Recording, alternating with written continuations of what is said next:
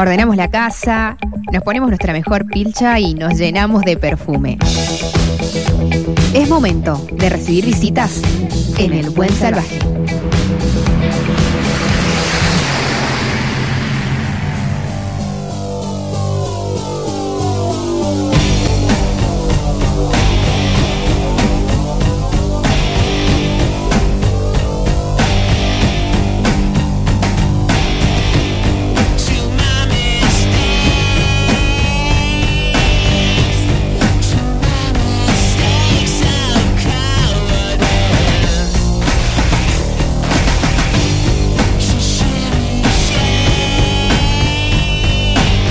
Saben que eh, el pasado sábado quedó habilitada en la Cava de Arte de la Bodega Santa Julia una muestra hermosísima que una retrospectiva de 12 eh, años de todo el arte de Andrés Cassiani, un artista visual que tenemos los mendocinos que es para disfrutar de principio a fin de cada una de sus obras.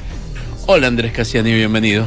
Hola Walter, gracias por esa introducción tan generosa. ¿Cómo andás? Muy bien. Qué lindo, ¿no? Poder poner una muestra grande de esta parte. Claro, la verdad que eh, primero que nada el espacio es alucinante en la, en la bodega Santa Julia porque es un espacio turístico fantástico, más allá de la muestra. Sí. Entonces, como una linda excusa para conocer eso, que por ahí en Mendoza no le damos bola a lo que tenemos cerca y hay cosas impresionantes que por ahí las valorás en otros países y las tenés acá y, viste, por ese prejuicio. Decir, uy, mirá, ellos tienen esos lugares para el arte y acá también. claro, claro, hay que, hay que, abrir un poco el panorama del, del ángulo de lo que uno ve.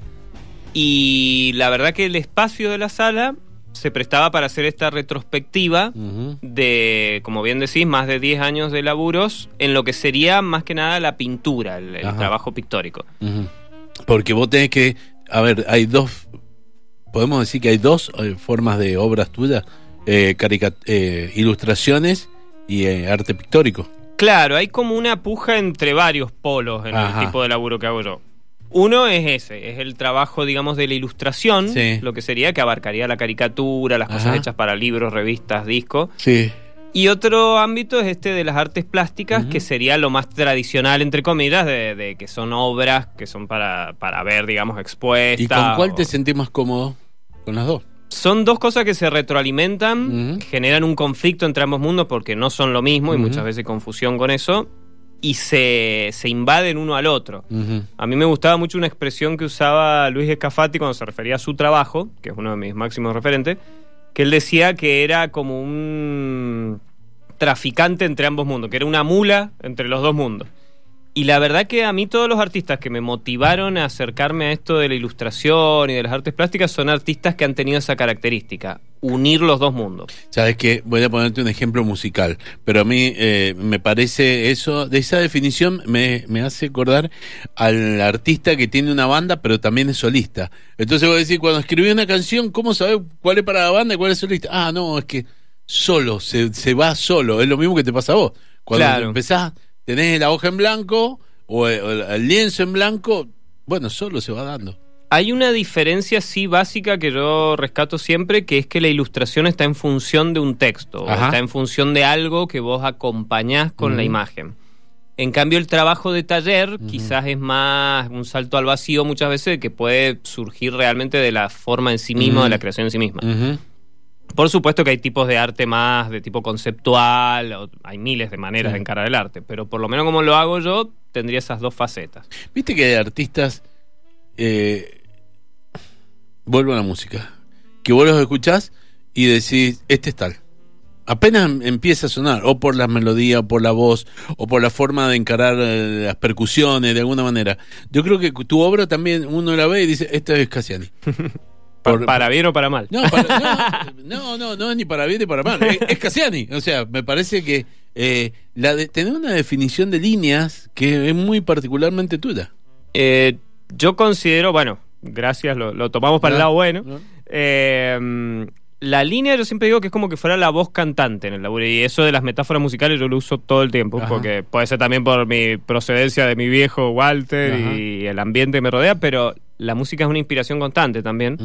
Y realmente yo creo que todas las formas artísticas tienen un núcleo en común, eso es al pedo, cuando vos vas conectando.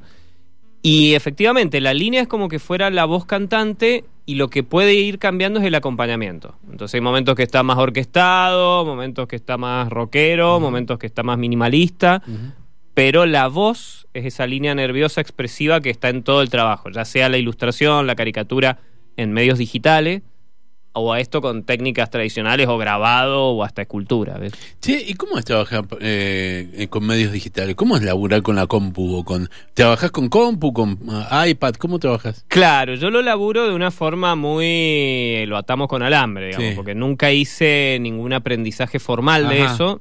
Y en cierto sentido eso lo he como transformado en una característica en sí, sí misma, como que lo potenciaste, dijiste esto. Claro, teniendo tan pocos recursos de él, porque hay artistas digitales maravillosos que vos ves, viste, estas superficies de los poros de la piel, esas armaduras de videojuegos, que, que, a mí me encanta ver ese tipo de laburos, pero en lo que hago yo es como un derivado medio extraño de lo manual, de las técnicas tradicionales, es decir, del collage, de cortar papeles, de hacer grabado. Y yo lo que hago en lo digital es más bien una integración que tiene mucho, sí, de la conexión lineal que está dada por el uso de tableta digital y esas cosas. Pero los conocimientos digitales son re mínimos. ¿Y qué tenés, una tableta? Claro, una tableta, pero tengo la una que es como que fuera de jardín infante, ¿viste? la Genius. y con eso laburo y, me sobra, te digo. Eh, sí, porque una parte muy central como filosófica del laburo que hago yo es que con menos hacer más, digamos, ver de la limitación técnica qué es lo que vos encontrás ahí. Que un ejemplo que yo siempre digo mucho es el, suponete, el anime. El anime japonés fundó su, su expresividad en las limitaciones que tenía para no poder ser como Disney. Es decir, muchísimo menos cuadros de animación, muchísima más síntesis en lo expresivo, los personajes rígidos. Y eso que en un origen podía ser ridículo, limitado, cuando vos vas entendiendo qué es lo que te dice ese medio, se transforma en un lenguaje. Y bueno, un poco yo lo digital lo he encarado con esa visión. Es como decir, bueno, traficando, una vez más, entre otros polos, entre lo analógico y lo digital, bueno, hacer un digital que sea bastante único en su imperfección, porque es una conexión medio torpe que vos haces, pero con tu personalidad, con tu sensibilidad. Hago una pregunta desde el mayor desconocimiento, absoluto y total. Si vos eh, haces un trabajo eh, físico en un, en un lienzo, empezás a preparar tu obra y si hay un momento que te equivocás, eh, tenés la posibilidad de corregirlo, pero sigue estando. En lo digital, si hay un momento que te equivocas y apretás el botón equivocado y te desaparece, ¿te puede desaparecer la obra? ¿O te me ha pasado. O te queda guardada en alguna parte. Está el famoso error, viste, que le pasa a los escritores también, que apretaste mal un botón y sí, obvio. A mí me ha pasado escribiendo notas que decís, no, Sí, en alguno me ha pasado de perder directamente la obra completa ah. y tenés que hacerla de cero. Uh. Pero en realidad lo que pasa es más al revés. Tenés el famoso control Z, que se transforma en una pulsión. Yo escuchaba dibujantes que se reían que estaban pintando a mano y se les movía la mano haciendo el control Z porque están acostumbrados a la compu. El control Z te genera la posibilidad de explorar con mucha más valentía, porque vos decís, por ejemplo, cómo se vería esto si tuviera todo un fondo violeta con verde y qué sé yo. Por ahí en lo manual, ese tipo de pruebas son más riesgosas. Yo lo que trato de hacer es ver qué te da lo mejor de ambos mundos, ¿viste? Entonces lo digital es una cosa para abrir mucho la cabeza y experimentar. Yo, por ejemplo, a veces en un trabajo manual que se estanca o que tengo alguna duda, le saco una foto y veo digitalmente qué pasaría. Entonces con eso me ayudo. O viceversa, llevo mucho a lo digital planteos manuales que se terminan completando en lo digital. Y lo digital lo tenés en, la tableta, pero por ejemplo lo, lo, pasás a un televisor grande de mayor pantalla, de mayor definición para ver si te gusta o no. Claro, lo laburo en un monitor que me resulta cómodo en la compu y después eso termina teniendo una presencia física, en, ya sea en ediciones, si estaba dirigido a eso, o en forma de láminas, como si fueran grabados, o que yo no, lo no le resto importancia para nada, es la presencia en redes sociales y todo eso. Sí, ¿y, te compran material eh, digital? te compran eh, arte digital, ¿viste? Con, están los NFT y toda esa cuestión. Claro, ¿Hay alguien yo que lo- te ha comprado alguna vez una obra digital? El tema de vender el archivo no Sí. me ha traído hasta el momento. Después veremos más Sí. adelante. Lo que sí. Pero nadie te ha llamado y te ha dicho, Andrés, me interesa una obra digital. Lo de los NFT, Sí. siempre les he dicho que no. Y sí les interesa la obra digital y se adquiere en forma de formato físico, es decir, una lámina de ¿Se determinado la tamaño. imprimís? Claro, por Pero ejemplo, no- hicimos una muy linda de San Martín, Sí. que la hicimos de dos metros por dos metros. Sí. Y es una obra digital y que te queda una presencia, viste, impresionante. También tiene esa ductilidad del medio que es fantástica. Ajá. Es porque viste que hay toda una movida con las obras de arte digital. Sí, totalmente.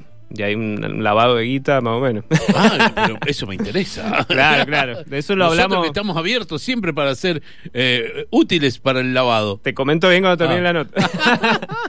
no, y también hay muchas estafas que son muy conocidas en las redes sociales, Sí. sobre todo en Instagram, Sí. de bots compradores de eso. Mm. Y es, sí, sí, es todo un tema. Mira, nos estamos metiendo en un tema que me interesa que hablemos. Eh, cuando fui a tu muestra el sábado, lindísima, la pasé muy bien, tomamos vino, comimos unos sanguchitos, la verdad que estuvo espectacular. Y me encontré con gente divina. Eh, hay algo que eh, yo no soy muy asiduo de, de las muestras, o sea, voy, pero voy en calidad de, de, oh, qué bueno, uh, no soy un experto. Y cuando me acerqué para ver el nombre de cada obra, me encontré con algo vital para mi vida, que fue el precio de la obra. Cosa que a mí me sirvió muchísimo, primero, saber que se venden, saber cuánto se venden y saber si yo puedo acceder alguna vez a una obra de arte. No siempre pasa. Eh, lo que hiciste ahí me encantó, porque por ahí vos vas a una obra, a una muestra, y vos decís, qué bueno, ¿y a quién le pregunto? Le pregunto directamente al autor, a la autora, y si me saca cagando, y si me dice que sí, y si me da un precio que no puedo... Y cuando yo vi todo esto, me di cuenta eh, la accesibilidad que podemos tener a una obra de arte de verdad. Claro, claro, claro. Eso es realmente una militancia cultural que hay que hacer, que es una transformación de cabeza. Ajá. Porque está esa cosa de, de que es como algo inalcanzable. Y muchas veces la fantasía que tenés es mucho peor que la realidad. Y además agregarle a eso las posibilidades de hablar de pagar en partes o de hacer encargos, porque a veces las personas les da miedo preguntar esa cosa, pero capaz que te gusta una obra que tiene una onda, pero vos tenés un espacio en otro lugar y, y ni se te ocurre preguntar y capaz que se pase por encargo algo para ese espacio. No, hay, hay que dialogarlo y tener siempre en cuenta que el artista vive de eso, no es una cosa que está flotando en el éter, sino que la obra realmente se completa cuando está en colecciones. Y lo otro que es eh, espectacular es que las personas, digamos, comunes, promedio, porque por ahí tenemos la idea de que eso es para las grandes elites, ¿viste? El valor que tiene el original de una obra de arte. Claro. Que primero que nada es una inversión de dinero, es una inversión real, eso, porque vos tenés la obra y eso se va fortaleciendo con el paso de los años con la carrera del propio artista. Hasta la peor de las obras, por el simple hecho de envejecer, ya mejora en su valor. Ujú. Eso en términos muy materialistas. Ahora, en los términos más importantes, que serían los de la percepción, los de la sensibilidad, la obra es algo que convive con vos y es muy distinto tener un original de un artista que tener una impresión de un cuadro de Van Gogh. ¿viste? Eh, es muy importante porque el público de esa forma mantiene vivo el arte y el arte realmente existe con los dos polos, el polo del hacedor y el polo del contemplador. Y el contemplador no es pasivo, perfe- perfectamente puede invertir y puede tener esas obras que muchísimas veces son muy accesibles. Entonces eso sí, obvio, yo en mis redes sociales, todo, siempre la idea es que pregunten, que accedan, está todo disponible. Escúchame, ¿y mm, hay alguien que te haya pedido alguna vez una obra y te haya impuesto cosas y que vos le has dicho, no, no, no, no es mi, eh, no es así la historia? Eh, eh, me- a mí me pasa exactamente al revés. Muchas personas creen que es como una falta de respeto plantear Sí. algo, pedir algo, y no, yo eso lo tomo totalmente a bien porque estoy muy curtido con el terreno de la ilustración. Ajá. Porque la ilustración es por encargo. Claro. Entonces vos pensás que es la tapa de un libro y te dicen quiero que se vea esto, esto y esto, y vos lo tenés que hacer. O si haces historieta, ponele, el guionista te describe a la perfección todo lo que pasa en la viñeta. No es si a vos te pinta o si estás inspirado, lo tenés que resolver técnicamente. Entonces yo lo plástico lo encaro mucho así. A mí no me parece para nada ofensivo que te digan lo quiero de tal color y tal cosa, que entiendo que para otras personas eso es como ofensivo. ¿Por qué? Porque creo que uno tiene que resolver con esos requisitos desde lo artístico y uno tiene que meter lo artístico ahí. No significa que haces cualquier porquería, significa que resolves un dilema que se plantea ahí, que es el que te plantea el que encarga. Está con nosotros Andrés Casiani, que tiene una muestra en estos momentos en la Cabe de Arte de Santa Julia. Ahí, en, eh, Santa Julia queda en Maipú, en la calle Las Margaritas. ¿Es Ruta 77? Así. Eh, kilómetro 35, creo. vas por el acceso este, llegas a la calle de Las Margaritas, subís, eh, cruzás el puente por arriba, hace 7 kilómetros, ahí está la bodega, está todo, y ahí está una cava de arte fantástica. la entrada es libre y gratuita, obviamente y, pueden descubrir todo esto. Em, es un pendejo divino, hace lo que vos que le pedías, lo hace. Encima te, lo podés pagar en cuotas. Gauchito. Eh, escúchame, eh, cuando, eh, cuando empezamos esta nota, empezamos escuchando una canción de Smashing Pumpkins que se llama Love. ¿sí? fue puesta precisamente porque en un momento de, de tu muestra nos encontramos con un, un un segmento, bloque, ¿cómo que se llama? Una serie. Una serie eh, de tapas de discos. Discos que a vos te han influenciado y que te han gustado y todo, y uno de esos es Machine Pumpkin. Contame un poco de esa serie. Mira, la idea de la serie fue surgiendo un poco por el choque de lo que es el mundo digital, virtual, mm. con el mundo material, digamos, con el mundo más tradicional de antes yo lo que noto mucho es esos típicos recuerdos que te dicen, pero yo el cassette lo rebobinaba con el...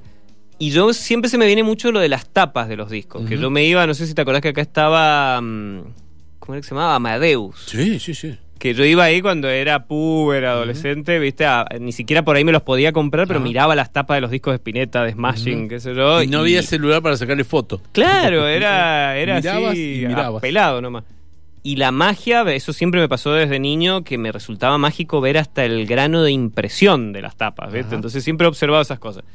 Y bueno, la serie esta surgió como la idea de decir, bueno, como recuperar arqueológicamente ese mundo en el que las tapas y, es más el disco como una unidad conceptual, que es algo que también está cada vez más borroneado ahora. Es como el, el anti-Spotify, esto, hecho, hecho a mano, ¿viste? Es como decir la, la, esencia de esa presencia física del disco como una obra de arte más allá de la música. Entonces lo voy componiendo con discos que son muy tradicionales del rock o muy clásicos, de Pink Floyd, de los Rolling Stones, de los Beatles. Y también cosas que a mí me han resultado muy significativas. Pues Smashing Pumpkin fue una banda que a mí, hasta el día de hoy, la obra de Billy Corgan me parece como de mucha profundidad artística y un desarrollo constante. Hay mucho Bowie, hay mucho Björk. Exactamente, hay sí, hay, hay muchos noventas que me encantan, me, me, marcaron muchos discos en ese momento, pero también muchos clásicos. Y lo interesante es que es una serie que no se termina, la idea es que se vaya enriqueciendo a través de las décadas y seguirlo elaborando. Así que vamos a ir viendo hasta dónde llega. Una serie, hay otra serie, son cuatro series las que hay, las otras tres. Mira, tenés como más inicial en lo que sería lo cronológico, hay una de temática vendimial que se llaman Nacimiento y Fruto Luminoso, las series. Que el desafío era encarar lo vendimial, pero saliendo del cliché o de la cosa meramente anecdótica y ver cómo mostrar eso con profundidad o con fuerza expresiva. Después les sigue que esas obras son de alrededor del 2011 hasta el 2015. Después hay unas obras de la serie La Orquesta del Titanic, que ya son llegando más al 2019, que son obras de gran formato que buscan la representación, digamos, de metafórica de la condición humana, del existencialismo, de, de digamos, el, la fragilidad humana ante la, lo inefable, digamos, de la existencia, de los procesos sociológicos, del, desequilibrio mundial. Todo eso representado pero en un lenguaje metafórico. Entonces, por ejemplo, es la imagen de un barco que está compuesto por instrumentos musicales. La idea era un poco esto de, de la orquesta del Titanic que genera arte en un contexto de catástrofe. O sea, ese absurdo de decir, bueno, ¿para qué siguen tocando si se están muriendo? Un poco tomar eso como una metáfora de toda la actividad humana, digamos, que vos decís, bueno, ¿para qué ante tantas cosas tan terribles que uno percibe, qué rol tiene el arte en eso, la creatividad? Bueno, un poco eso es la orquesta del Titanic. Ya después viene lo de la Batea, que es esta serie de discos que viene al 2023, y hay como un avance de lo que es la serie El barro y el viento que es una serie sobre el Quijote. La idea es encarar la temática del Quijote, pero con recursos también así más de una visión más contemporánea. Ajá. Está buenísimo. Está buenísimo. Escuchame, también en los últimos tiempos has hecho mucho eh, tapa de, disc, de libro. Te han pedido varias, ¿no? Eh, tapas y, e interiores, que también eso está bueno distinguirlo. Por ejemplo, el mes pasado hemos presentado con Daniel Fermani una novela que se llama La Rosa que engalana, que la presentamos en la Feria del Libro y ahora está acá disponible en librerías.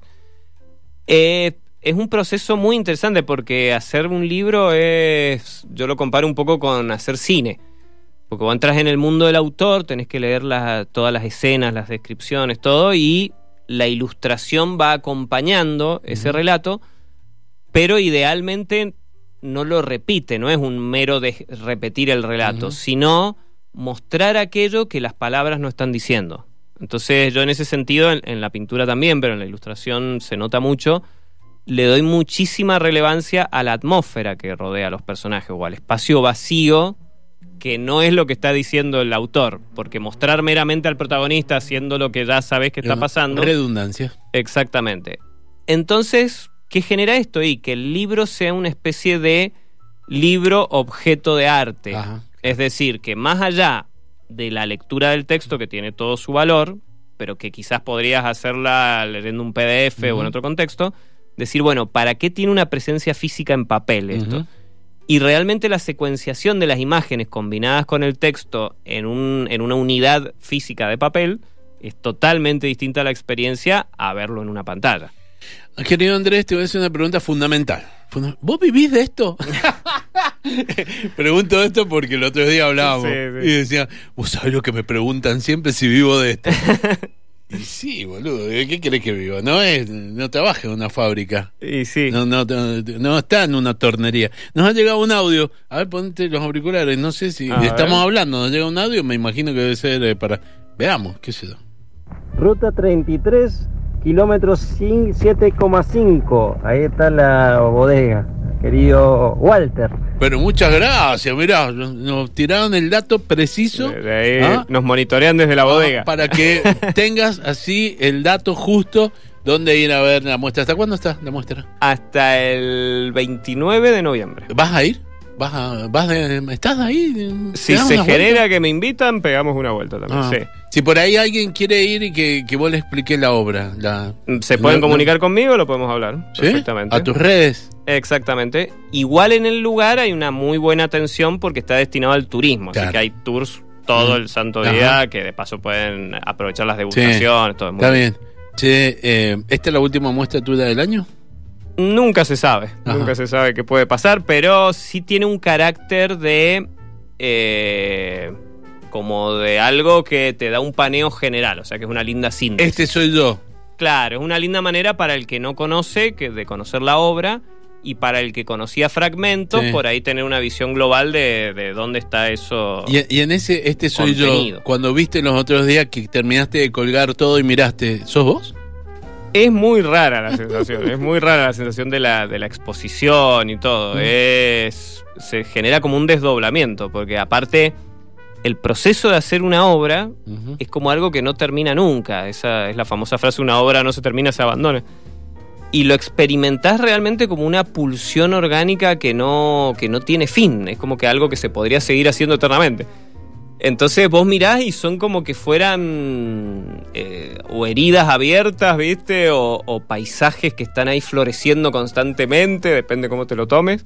Pero es algo muy vivo y muy, yo siempre digo, ¿viste? La famosa dismorfia. Sí.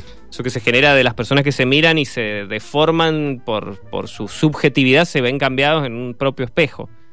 Bueno, las obras son una dismorfia total, nada está cerrado ni nada lo ves igual dos veces, es como algo que está ahí, entonces vos aprendés a convivir con eso, pero es como que las paredes latieran.